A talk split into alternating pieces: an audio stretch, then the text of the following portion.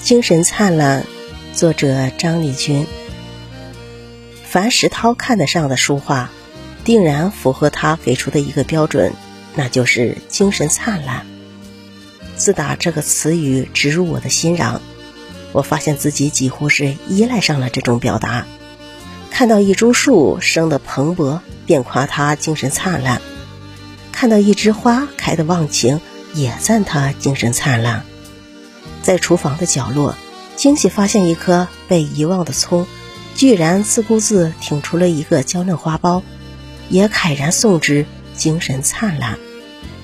在南通神兽艺术馆，驻足神兽精美绝伦的绣品前，我一下子就明白了，为何这个女子能让一代魁星巨贾张謇为她写出“引君强犯我家餐”的浓情诗句。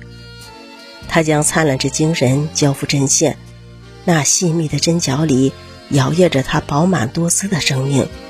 他锦绣的心思炫动浪漫，无人能及。学校的走廊里挂着一张老照片，尤喜其中一幅，年轻学子在文艺汇演中夺了奖，带着夸张的妆容，在镜头前由衷卖力的笑。我相信每一个从这幅照片前经过的人。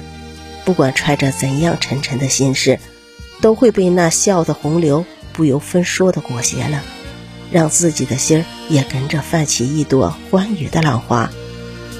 塔莎奶奶最欣赏萧伯纳的一句话：“只有年少时拥有年轻是件可怕的事。”为了让年轻永驻身边，他不惜花费三十年的光阴，在荒野上建成了鲜花盛开的美丽农庄。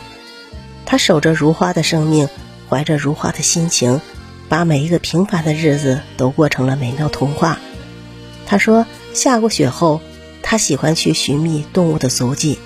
他把鼹鼠的足迹比喻成一串项链，他把小鸟的足迹比喻成蕾丝花纹。”九十二岁依然美丽优雅的女人告诉世界：“精神灿烂可以击溃衰老。”相信吧，一个精神灿烂的人。可以活成一座花园，一个精神灿烂的群体可以活成一种传奇。